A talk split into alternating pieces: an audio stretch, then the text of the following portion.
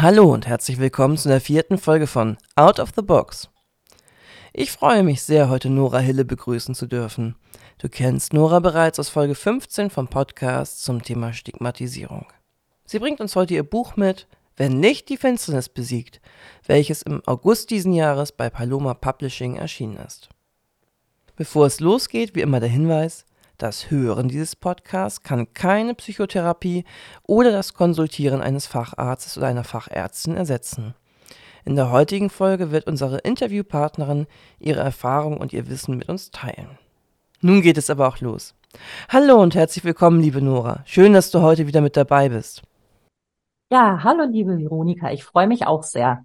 Du hast uns heute dein autobiografisches Buch Wenn Licht die Finsternis besiegt mit bipolarer Erkrankung Leben, Familie und Partnerschaft positiv gestalten mitgebracht. Dein Buch wird mit einem Vorwort von Tina Meffert von Mutmachleute e.V. eröffnet und ich lese euch jetzt mal den Klappentext vor. Eine schwere psychische Erkrankung muss nicht das Ende bedeuten. Im Gegenteil. Diagnostiziert und behandelt kann sie zum Beginn eines neuen, besseren Lebens führen. Das ersehnte Wunschkind ist geboren, doch die junge Mutter befindet sich nach der traumatischen Geburt im psychischen Ausnahmezustand, kann nachts nicht mehr schlafen und ist mit der Versorgung des Babys überfordert. Sie muss in eine psychiatrische Klinik. Diagnose bipolar. Wird es für sie, ihren Mann und den kleinen Sohn jemals ein normales, glückliches Familienleben geben? Oder wird die junge Familie an der psychischen Erkrankung der Mutter zerbrechen?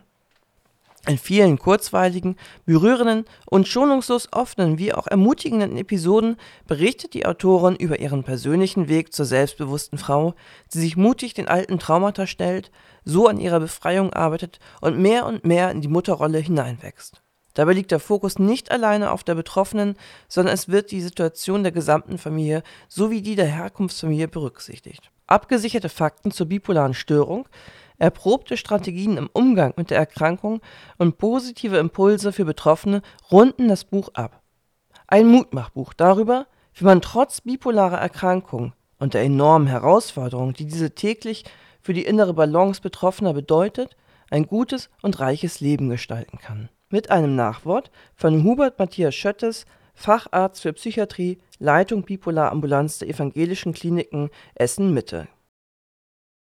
Soweit zum Klappentext. Ja, liebe Nora, wie fing das eigentlich an, dass du wusstest, dass du dieses Buch schreiben möchtest? Im Buch berichtest du von einem Schlüsselmoment?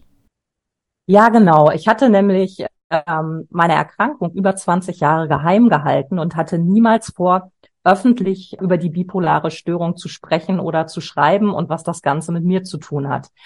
Dann gab es aber vor gut vier Jahren eine besondere Begegnung auf unserem Stadtteilbauernhof, wo ich meine Tochter begleitet hatte und dann auf einer Veranda mit einer anderen Mutter ins Gespräch gekommen bin.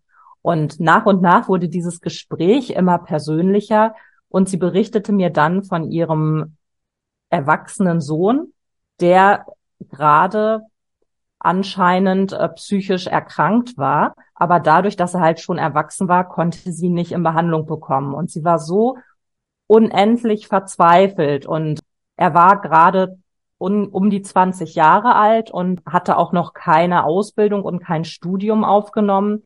Und sie war so verzweifelt und voller Sorge, ob er jemals ein normales Leben würde führen können, so dass ich dann richtig mit mir gerungen habe und über meinen Schatten gesprungen bin. Und dann habe ich ihr von mir erzählt und berichtet, dass ich trotz der Erkrankung ein Studium erfolgreich abschließen konnte, zwölf Jahre lang in einem spannenden Job in einem internationalen Unternehmen gearbeitet habe, zu dem Zeitpunkt schon 20 Jahre in einer stabilen Partnerschaft gelebt habe mit zwei gesunden Kindern. Und ich konnte am Ende unseres Gespräches in ihren Augen sehen, dass ein Funken der Hoffnung in ihre Seele gefallen war. Ja, und das hat mich sehr berührt, diese Begegnung. Und ich habe dann vielleicht zwei Wochen noch gebraucht. Ich habe mich mit einer guten Freundin darüber unterhalten, mit meinem Mann. Und mir ist dadurch klar geworden, dass meine Geschichte anderen Menschen so viel Mut und Hoffnung schenken kann und ähm, ja, dass sie in unserer Welt gebraucht wird. Und gerade auch dieser Aspekt bipolare Störung in Kombination mit Familie und Partnerschaft war zu dem Zeitpunkt auf dem Buchmarkt auch noch nicht vorhanden, was mir dann auch noch mal gezeigt hat, das Buch wird wirklich gebraucht. Und das hat mir dann die Motivation geschenkt, mit dem Schreiben zu beginnen und auch durchzuhalten.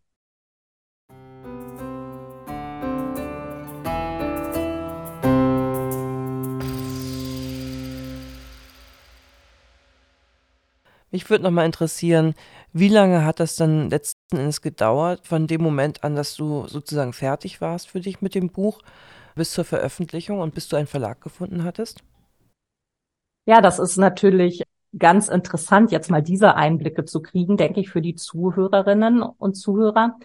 Denn der Schritt vom ersten Satz bis zu dem Zeitpunkt, dass das Buch veröffentlicht wurde, das war eine Zeitdauer von vier Jahren. Und ich denke, man muss auch immer im Hinterkopf haben, dass ein Buch zu schreiben ist ja schon für einen gesunden Menschen eine große Herausforderung. Und wenn du mit einer psychischen Erkrankung in deinem Alltag ringst, dann bedeutet es halt auch immer wieder, ja, auch da, dass es schwer ist, dann immer wieder sich aufzurappeln und weiterzumachen. Und für das eigentliche Schreiben habe ich erstmal ein Jahr gebraucht und habe danach auch dann ja verschiedene Testleserunden gemacht und Feedback eingearbeitet und dann habe ich tatsächlich Kontakt erstmal zu Literaturagenturen aufgenommen, die auch an Verlage vermitteln können und habe dort sehr nettes Feedback erhalten, aber aus verschiedenen Gründen konnten sie halt das Buch nicht annehmen, aber haben mir halt Tipps gegeben und sogar Verlage genannt, wo ich mich direkt melden könnte. Bei einem Verlag ist da auch ein etwas intensiverer Kontakt entstanden und die haben mir dann erstmal das Feedback gegeben, dass das, was ich geschrieben habe, zwar sehr interessant ist, aber dass es um die Hälfte gekürzt werden muss und ob ich mich dazu überhaupt in der Lage sehe. Und da hat mir äh, eine Aussage meines Therapeuten sehr geholfen, denn er hat gesagt, dass er mir das auf jeden Fall zutraut. Und das hat sich dann in mir wie so ein positiver Glaubenssatz äh, verankert. Und obwohl da noch gar nicht klar war, wie es mit dem Buch und einer möglichen Veröffentlichung weitergehen könnte, habe ich dann schon mal mit dem Kürzen begonnen. Dann hat es mit dem Verlag aber nicht geklappt, was ganz gut war im Nachhinein, weil dann wäre es unheimlich schnell gegangen, dass das Buch rauskommt und ich wäre in meiner persönlichen Entwicklung noch gar nicht so weit gewesen zu dem Zeitpunkt, mich der Öffentlichkeit zu stellen. Kann ich jetzt so im Nachhinein sagen. Und dann habe ich halt weitergesucht und mir wurde dadurch auch klar, dass ich halt gar nicht bei so einem größeren Publikumsverlag mein Buch sehen möchte, sondern lieber bei einem kleinen Independent Verlag, denn das hat den Vorteil, dass man da halt Vertragssachen über Lektorat bis hin zu Coverdesign und Buchmarketing immer mit derselben Ansprechpartnerin äh, zusammenarbeiten kann. In meinem Fall war das dann und ist die Anne Friebel vom Verlag Paloma Publishing und sie war dann tatsächlich auch äh, mein Traumverlag und Wunschverlag und ich habe dann ähm, mich bei ihr beworben und auch immer wieder dezent, aber äh, beharrlich nachgehakt und habe mich dann sehr gefreut, als sie das Manuskript angenommen hat. Ja, da sie halt immer ein Buch nach dem anderen veröffentlicht, war dann halt klar, dass das auch nicht sofort geschieht, sondern auch noch mal eine gewisse Wartezeit hat. Und das war aber für mich total positiv, weil ich dann halt angefangen habe, als Nora Hille schon zu veröffentlichen und meine Kolumne über mentale Gesundheit bei dem Online-Magazin Female Experts ging dann auch schon los. Und das waren einfach schon viele gute Erfahrungen auch ja mit Schreiben und Veröffentlichen und auch mit dem Thema Öffentlichkeit, die ich dann sammeln konnte. Und ich hatte halt die Zeit, weiter da reinzuwachsen, mich der Öffentlichkeit zu stellen mit meiner Erkrankung. Denn wenn du dir überlegst, dass ich die vorher 20 Jahre lang nach außen geheim gehalten habe und dass sogar in meinem Freundeskreis manche engen Freunde nur wussten, da ist irgendwas los, aber was konkret wussten sie nicht, ist es ja eigentlich, wie wenn du ein Kleidungsstück einmal von links auf rechts ziehst. Also über meine Erkrankung spreche und sogar öffentlich, das ist ja eine riesen Herausforderung. Und da habe ich auch gemerkt, dass dieses Jahr für mich einfach unglaublich anstrengend war, da reinzuwachsen. Aber es war mir natürlich auch total wichtig, weil ich die ganze Zeit dieses Gespräch mit dieser Mutter im Hinterkopf hatte und dadurch einfach die ganz feste Überzeugung in mir getragen habe, da draußen sind Menschen, die auf dieses Buch warten und denen ich damit so viel Ermutigung schenken kann.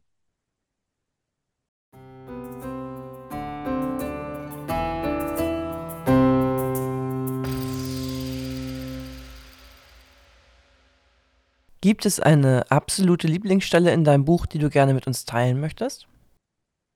Ja, ich habe ja gesagt, dass mir Das Hauptanliegen mit dem Buch ist, andere Menschen, Betroffene wie deren Angehörige und Freunde einfach zu ermutigen, wenn ein Mensch mit dieser, dieser oder einer anderen psychischen Erkrankung leben muss. Und da habe ich auch eine Textstelle rausgesucht. Denn im hinteren Buchteil geht es auch ganz konkret darum, dass ich den Fokus halt auf die Leser verlagere und auf das Thema Ermutigung. Und diese Stelle lese ich sehr gern vor. Ich kann allen, die das lesen und die diesen tiefsten inneren Schmerz kennen und glauben, ihm nicht länger standhalten zu können, versichern, es ist möglich weiterzuleben.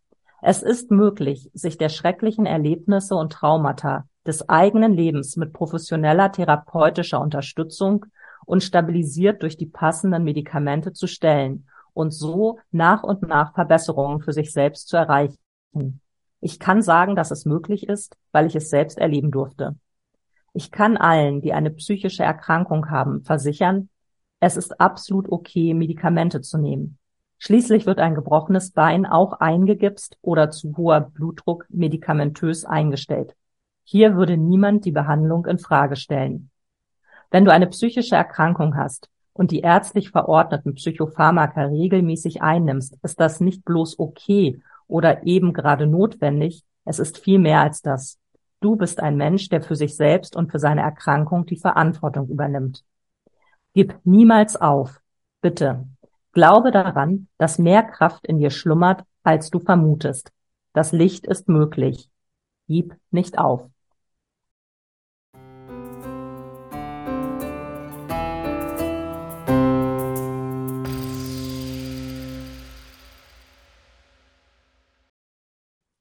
Ja, Veronika, hattest du denn eigentlich auch eine Lieblingsstelle in meinem Buch? Ja, in der Tat. Ich habe euch das Kapitel von Seite 84 mitgebracht, das heißt Selbstbeobachtung und Verantwortung übernehmen. Obwohl ich in den letzten zwölf Jahren nach und nach immer besser gelernt habe, mit der Bipolarität umzugehen, spüre ich trotzdem häufig den Würgegriff der Erkrankung. Nie lässt er mich vollkommen los. Immer wieder stößt er mich hinab in das nackte Erleiden von Depressionen, verzweifelten und hypomanisch beschleunigten Zuständen, gemischten Phasen. Ich widersetze mich der Rohheit und Intensität der bipolaren Erkrankung mit meiner geistigen Haltung, nutze dafür die ganze Zeit die Selbstbeobachtung, um zu funktionieren und um dahin zu gelangen, wo ich nach der Diagnosestellung bipolar in der Klinik hin wollte. Kurz nachdem ich unseren Sohn geboren hatte ein Ziel, das zunächst nahezu unerreichbar schien. Die Managerin meiner Krankheit zu werden. Ich will mich nicht mehr von ihr, der Krankheit, beherrschen lassen. Ihre Macht ist schon so groß, dem muss ich mich selbst entgegenstellen, muss meine Zustände frühzeitig erkennen, einordnen, gegenarbeiten mit den Methoden, die ich in der Therapie gelernt habe. Ich muss neben den regelmäßigen täglichen Tabletten, die ich morgens und abends per Weckerklingeln zur selben Uhrzeit einnehme, zielgenau und mit erlerntem Fingerspitzengefühl Medikamente aus meinem sogenannten Bedarf einsetzen, um aus einer Beschleunigung nicht hinauszuschießen in eine Manie oder bei Depressionen nicht hinabzustürzen in diesen unendlichen, finsteren Abgrund. Muss selbst erkennen, wann ich Pausen benötige oder kompletten Rückzug und mir diesen möglichst konsequent nehmen auch wenn ich in meiner Notwehr die Kinder, als jünger waren, vor dem Fernseher geparkt habe. Ich habe hier bei den Schilderungen meiner Maßnahmen, mit denen ich meiner Erkrankung begegne, geschrieben, ich muss muss mich der Krankheit entgegenstellen, muss meine Zustände frühzeitig erkennen, muss mit verhaltenstherapeutischen Maßnahmen gegenarbeiten, muss regelmäßig meine Medikamente nehmen, muss frühzeitig den Beginn von Schüben oder zu lang anhaltenden Schlaflosigkeit bemerken, um selbstständig mit der Bedarfsmedikation gegenzusteuern. Muss, muss, muss. Aber es ist mehr als ein Muss, viel mehr. Es ist ein Ich will, und vor allem ist es ein Ich übernehme Verantwortung für mich selbst.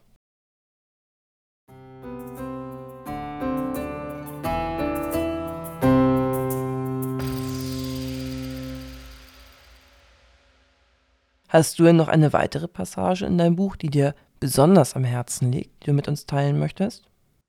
Ja, das ist tatsächlich das letzte Kapitel in dem Buch. Ich habe ja sehr kurze Kapitel geschrieben, wie du weißt. Das ist in Summe nur eine Seite und das heißt Dein Leben, dein Weg. Lass nichts und niemand anderes dein Leben leben. Nicht die Angst, nicht die Depression, nicht die psychische oder körperliche Erkrankung, die dich vielleicht so sehr einschränkt, jeden Tag. So schwer es dir zunächst erscheinen mag, weil diese Gefühle, Gedanken, die Erkrankung und die dazugehörigen Symptome dich zu beherrschen scheinen. All das bist nicht du. Tief in dir drinnen bist du ein Mensch mit einer Seele, die atmen will und leben, die frei sein will, die dafür dich und deine Unterstützung braucht. Such dir ärztliche und therapeutische Hilfe. Bitte deine Mitmenschen um Begleitung, wenn es dir gut tut. Glaube daran, dass es dir gelingen wird, deinen eigenen Weg zu gehen, auch wenn du ängstlich bist. Selbst wenn du denkst, es nicht schaffen zu können, weil es ein so viel ist. Ich weiß, dass du es schaffen kannst, dein Leben wieder lebenswert zu machen. Der bekannte Schriftsteller Paulo Coelho sagt, manchmal zeigt sich der Weg erst, wenn man beginnt, ihn zu gehen.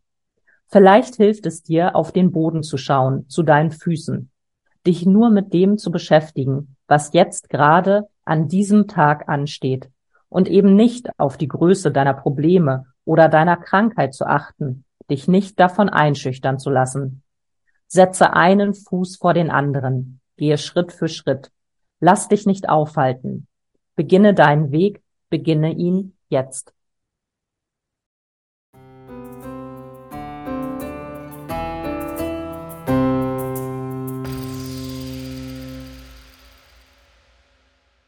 Ich finde, die Erzählung über deinen Weg und den Umgang, den du für dich mit der bipolaren Störung gefunden hast, ist wirklich so eine Art Leuchtfeuer in der Dunkelheit. Da spreche ich sicher nicht nur für mich als Betroffene, sondern auch für viele andere Menschen, die dein Buch bereits gelesen haben. Dein Weg zeigt einfach auch, dass das Leben trotz dieser Diagnose eben nicht vorbei sein muss, sondern dass ein Umgang mit der Erkrankung auch gefunden werden kann, dass ein glückliches Leben nicht generell verunmöglicht ist. Ja, absolut. Und ich sag mal, du, was man auch an deiner Textstelle gesehen hat, die Herausforderungen haben bei mir ja auch nicht aufgehört. Also ich stehe ja genauso im Kontakt mit Depressionen, Abstürzen und habe auch tägliche Symptome, mit denen ich irgendwie zurechtkommen muss. Aber da ist trotzdem einfach diese ganz große Liebe zum Leben und eine unheimliche Dankbarkeit für meine Existenz und für mein Leben und da halt auch vor allen Dingen halt für meine Familie mit meinem Mann und meinen zwei Kindern, was gerade, wenn man halt meine Vergangenheit ansieht, mit meiner Kindheit und meiner Herkunftsfamilie auch ganz viel Wunderschönes und Heilsames hat, dass ich das so leben darf. Und es ist halt eben auch für mich und auch mit der Erkrankung und mit meiner Biografie nicht gerade der wahrscheinlichste Lebenslauf gewesen. Das ist halt einfach was, woraus ich total viel Kraft ziehe. Und was mich in Bezug auf die bipolare Erkrankung halt auch unglaublich motiviert, mich da immer gegenzustellen. Und da habe ich tatsächlich ein Zitat aus dem Buch, was ich auswendig kann, weil da stammt meine Kraft her. Und das heißt, die Verantwortung für meine Kinder und die Liebe zu ihnen wurzeln zutiefst in meiner Seele. Daraus erwächst eine Kraft, die stärker ist, als es die bipolare Erkrankung jemals sein könnte. Die Liebe, ja. Das hatten zwei von meinen besten Freundinnen in Folge 4 vom Podcast auch schon gesagt. Dass letzten Endes das, was wichtig ist, ist die Liebe zueinander. Und irgendwie wird man dann auch schon alles schaffen können, wenn das da ist im Herzen. Genau, und diese Liebe, die kann man ja auch in Freundschaften finden und auch in der Beziehung zu seinen Tieren und so weiter. Ich meine da wirklich so ein universelles Gefühl der Liebe und auch so eine Verbindung sozusagen zur Existenz oder zum Universum oder wie auch immer. Und auch natürlich Selbstliebe, ne? Und das kann uns alles ganz, ganz viel Kraft schenken. Auch wenn wir daran immer wieder arbeiten müssen, gerade als Betroffene einer psychischen Erkrankung. Ja, immer wieder aufstehen.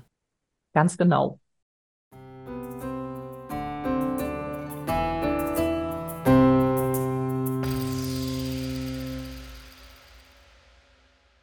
Was möchtest du unseren Hörerinnen und Hörern sowie deiner Leserschaft noch mit auf den Weg geben?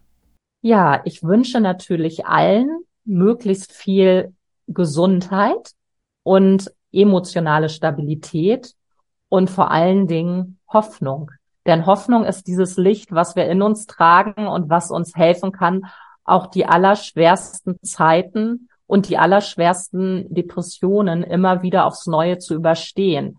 Und manchmal denkt man, man hat eigentlich gar keine Hoffnung mehr, aber jeder Atemzug, den wir tun, ein aus und dass wir einfach weitermachen. Und selbst wenn wir an dem Tag es nicht aus dem Bett schaffen oder nicht duschen oder mal auch sogar nicht die Zähne putzen, wir leben weiter und damit sind Menschen mit einer psychischen Erkrankung für mich unfassbar starke Menschen, weil sie es einfach schaffen, trotz all dieser Herausforderungen ihr Leben irgendwie doch zu wuppen und dann hoffentlich ja auch viele bessere Zeiten haben, die lichterfüllt sind. Heute ist ja auch Silvester. Hast du gute Vorsätze oder Wünsche an das neue Jahr? Ja, ich habe einen ganz großen Wunsch und der ist Leichtigkeit, weil sich dieses Jahr mit der Buchveröffentlichung und allem, was da im Vorfeld zu tun war und auch beim Buchmarketing, das hat sich für mich einfach schon sehr anstrengend angefühlt, weil ich ja auch nicht so belastbar bin wie ein gesunder Mensch. Und deswegen wünsche ich mir einfach Leichtigkeit, aber ich wünsche mir auch, dass ich die Kraft finde, weiter als Botschafterin für die bipolare Erkrankung und als Hoffnungsmacherin nach außen zu gehen. Und ich möchte mich auch weiter für das Thema Entstigmatisierung psychischer Erkrankungen engagieren. Und daneben gibt es natürlich persönliche Hoffnungen und Wünsche.